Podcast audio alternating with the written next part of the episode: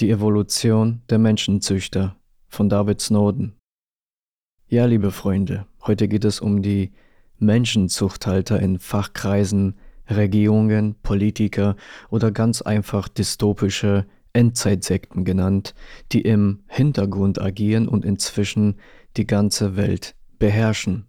Was haben diese Psychopathen eigentlich für Strategien entwickelt in der Evolution der Sklavenzucht, um ihr Eigentum besser kontrollieren und steuern zu können.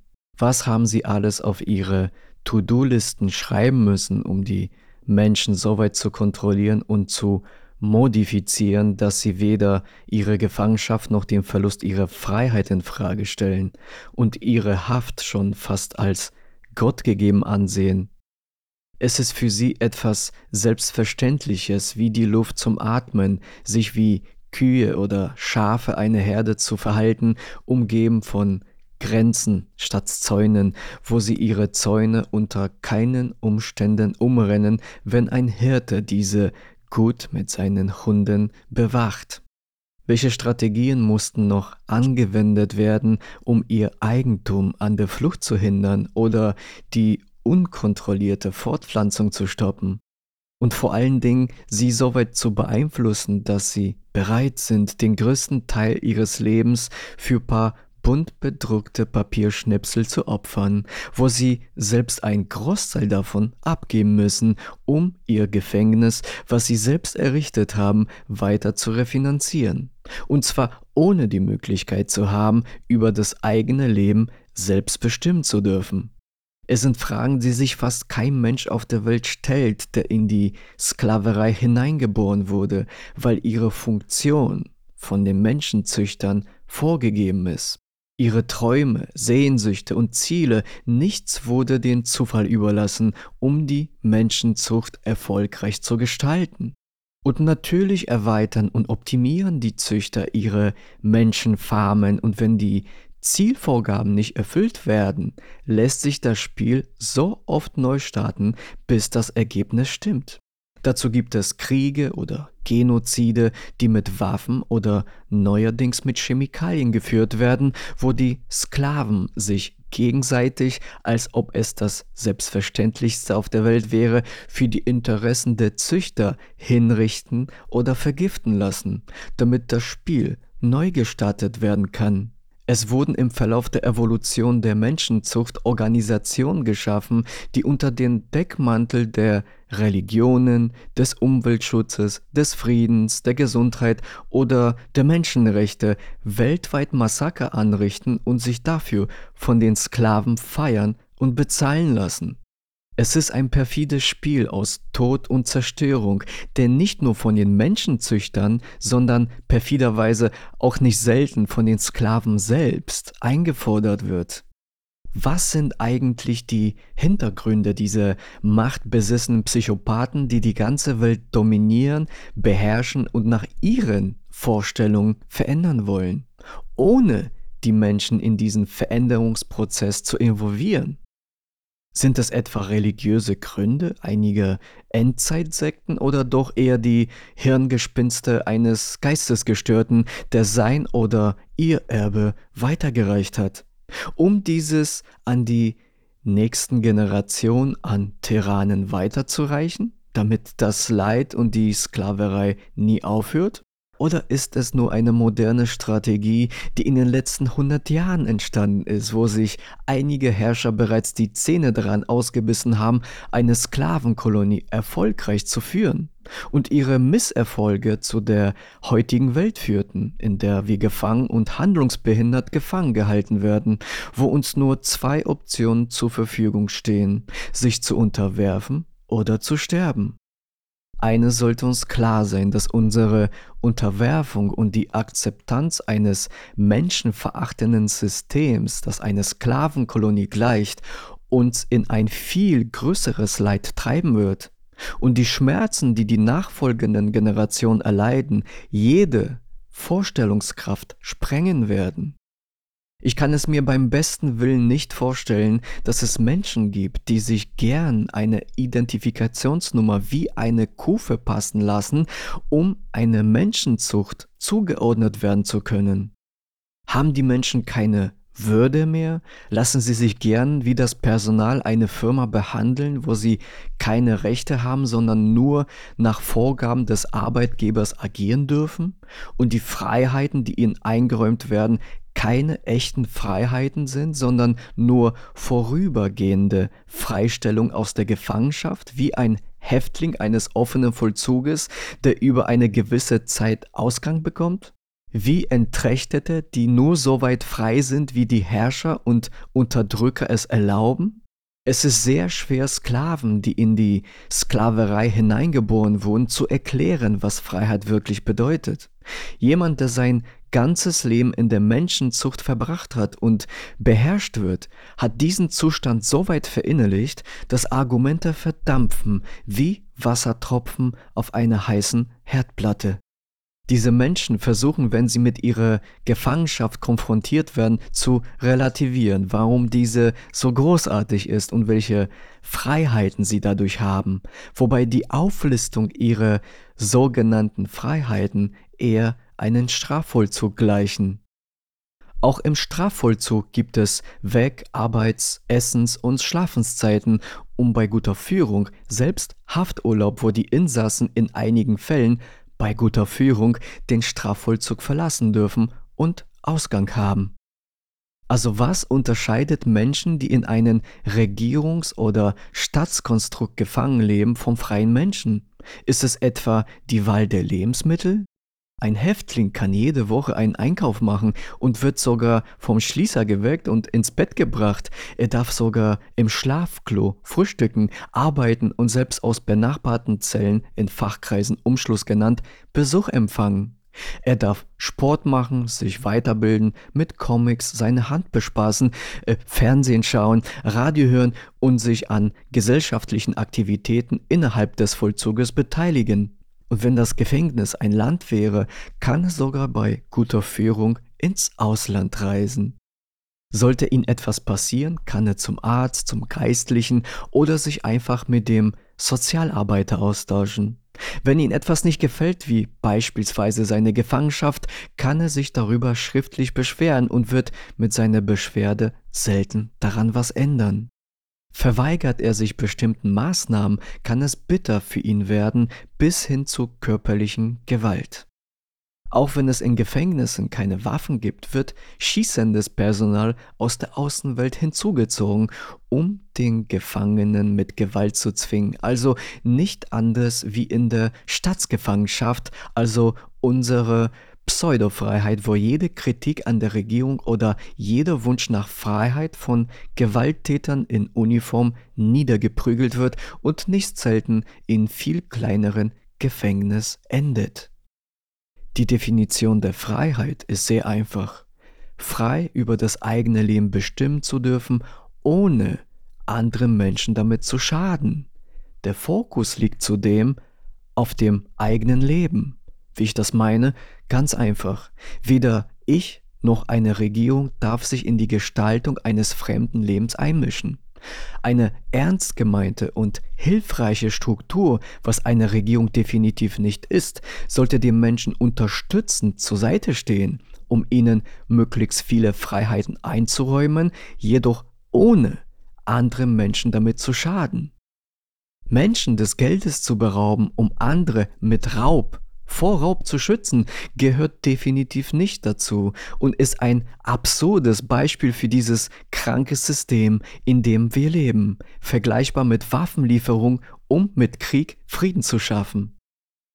Es ist schon sehr interessant mitzukriegen, wie sich die Menschenzuchthalter diese globale Menschenzucht aufgebaut haben.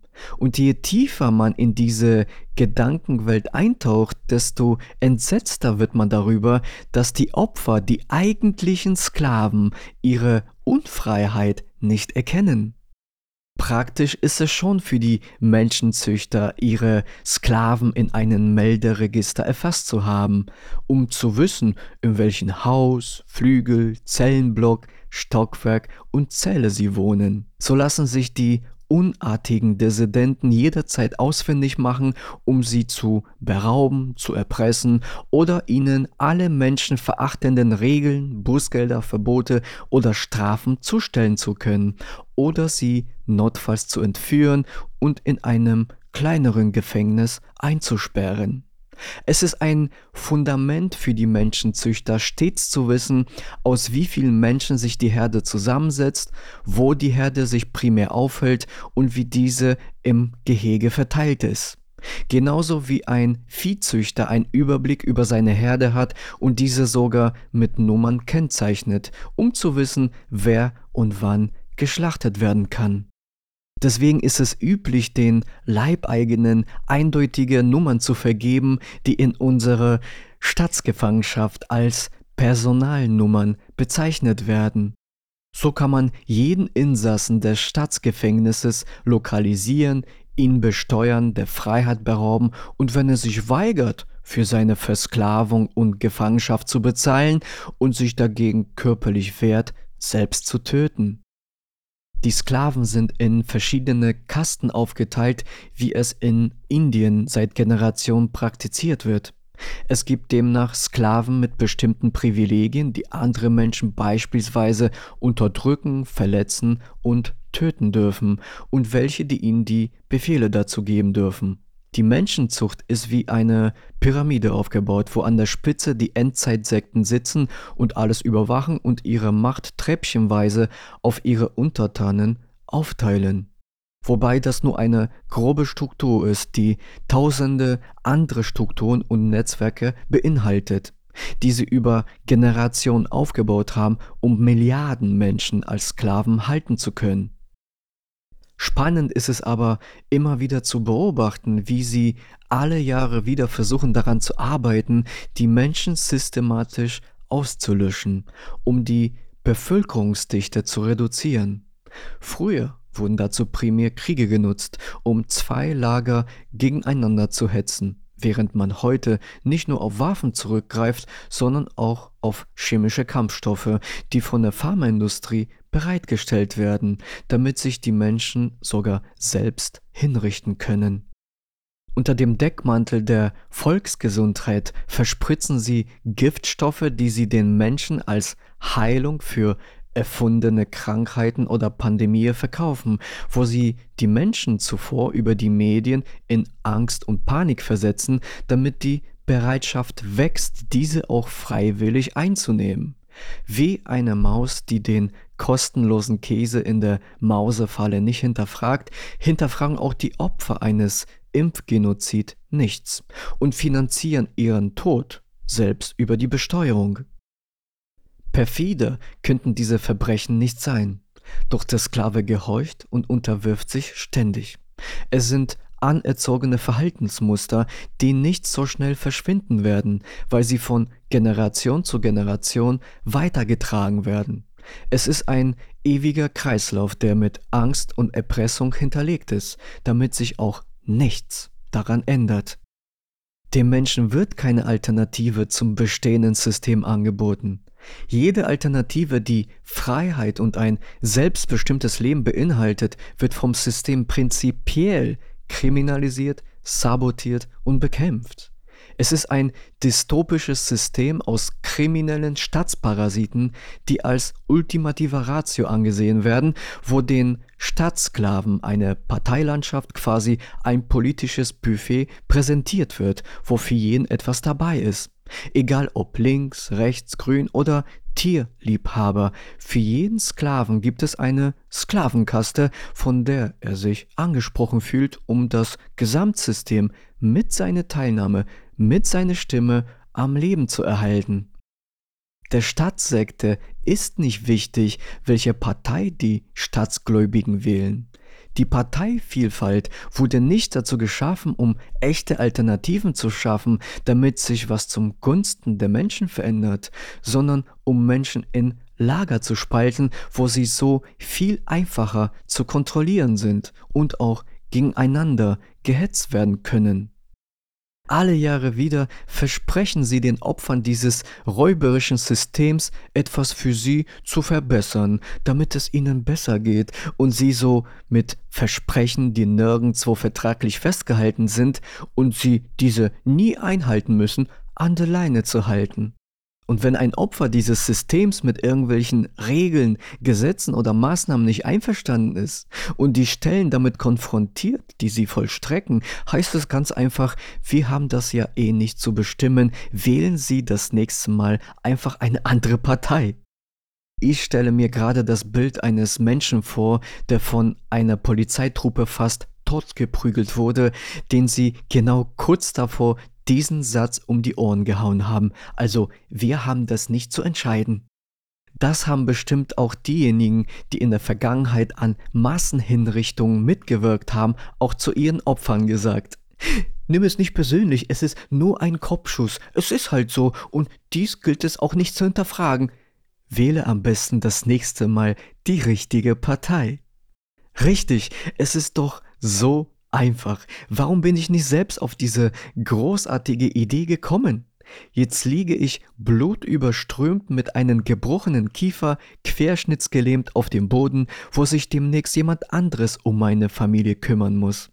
Die Resultate dieses perfiden Polit- und Parteispiels sprechen für sich, aber nur, wenn man diese aus der negativen Sicht betrachtet. Wenn die Menschheit an der Börse gelistet wäre, hätten wir seit Generationen fallende Kurse.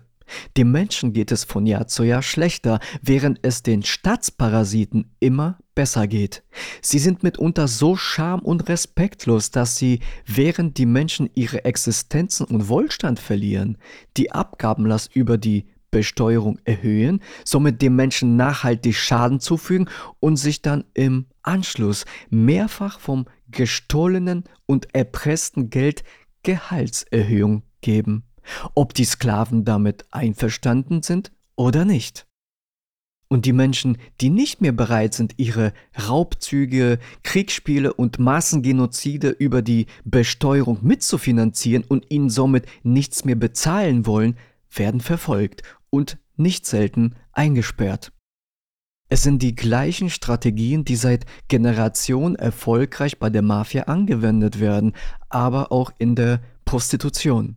Während die Mafia mit ihren Schlägern und der Gewaltandrohung die Menschen erpresst, einen Teil ihres Geldes für den angeblichen Schutz abzugeben, wird auch den Prostituierten ein Großteil des Geldes abgenommen wobei sich in der letzten Zeit auch eine Metamorphose ereignet hat, wo der Staat selbst zum Zuhälter wurde, weil er sich an den Damen, die ihren Körper verkaufen, über die Zwangsbesteuerung am Leid der Frauen mitbereichert.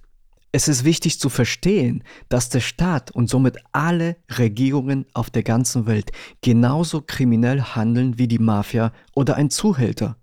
Die Menschen werden fast nach den gleichen Regeln und Prinzipien zu Zahlungen erpresst. Es ist schon fast absurd, dass die Menschen das nicht wahrnehmen oder wahrhaben wollen. Während die Mafia wie auch eine Regierung mit den Schutz wirbt, wirbt ebenso der Zuhälter damit, dass beispielsweise der Rotlichtdame nichts passiert. Es ist aber kein Unterschied. Das eine ist nur gesellschaftlich etabliert und das andere gesellschaftlich nicht anerkannt und wird abgelehnt. Egal wie man es dreht, führen alle Strukturen, die dem Menschen mit Gewaltandrohung auferpresst werden, zum selbigen Ergebnis zu Erpressung und Gewalt, wenn man sich ihren kriminellen Strukturen nicht unterwirft. Die Menschen haben seit ihrer Geburt, seit dem Tag, in dem sie von ihren Eltern in die Staatsgefangenschaft eingegliedert wurden, mit ihrer Geburtsurkunde eine Dauerschuld erhalten. Sie müssen sich ihr ganzes Leben bedingungslos einer gewalttätigen Struktur unterwerfen, die sie ausnehmen wird wie eine Weihnachtsgans, ohne Einfluss zu haben, was mit diesem Geld geschieht.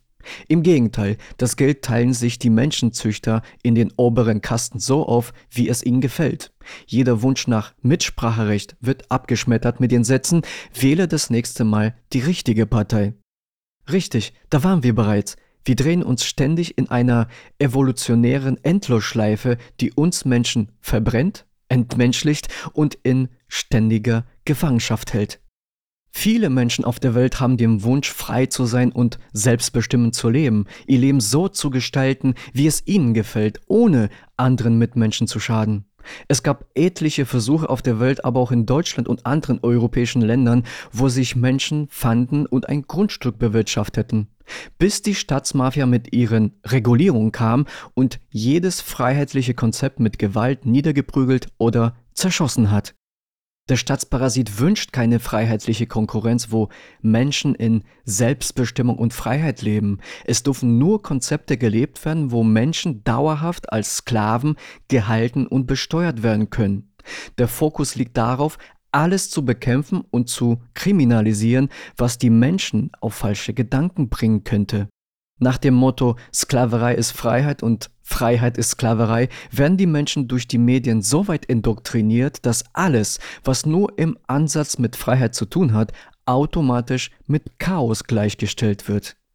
Den Staatssklaven wird fast gebetsmühlenartig einprogrammiert, dass Freiheit Anarchie ist und somit automatisch Chaos bedeutet, wobei sie den Begriff Anarchie prinzipiell fehldeuten, um dem Menschen möglichst viel Angst einzujagen. Sie erklären ihnen natürlich nicht, dass Anarchie fast das gleiche ist, was sie bereits leben, nur ohne Herrscher und Zwang. Und dass es selbst dort Regeln gibt. In der Anarchie kannst du nicht einfach so jemanden auf der Straße überfallen oder berauben und es dann mit deiner Freiheit argumentieren. Du wirst bei jedem Versuch auf einen natürlichen Widerstand stoßen, der Konsequenzen haben wird wo du selbst riskierst, verprügelt oder getötet zu werden. Freiheitliche und somit natürliche Strukturen tendieren immer dazu, sich selbst zu regulieren, wohingegen der Staat künstlich die Probleme fördert und aufrechterhält. Ein Pädophiler, der Kinder vergewaltigt, wird von diesem System beschützt, genauso wie ein Frauenschänder, Mörder oder Vergewaltiger. Sie kommen einige Jahre später aus dem Gefängnis raus und machen genau dort weiter, wo sie aufgehört haben, und das wissen sie. Sie wissen ganz genau, dass wenn sie einen Menschen vergewaltigen, töten oder abstechen, ihnen nichts passiert. Weil dieses System diese Kriminellen braucht, um eine Drohkulisse mit Energie zu versorgen, um den Staatssklaven zu suggerieren, dass sie den Schutz brauchen, genau vor diesen Menschen. Wie eine Prostituierte den Zuhälter oder der Restaurantbesitzer in Sizilien angeblich die Mafia braucht. Regierungen unterhalten wie die Mafia und auch Zuhälter eigene Geheimdienste. Es sind Abteilungen, die Menschen ausspionieren, sabotieren und mit Terror und Angst in einer endlosen Angstspirale halten.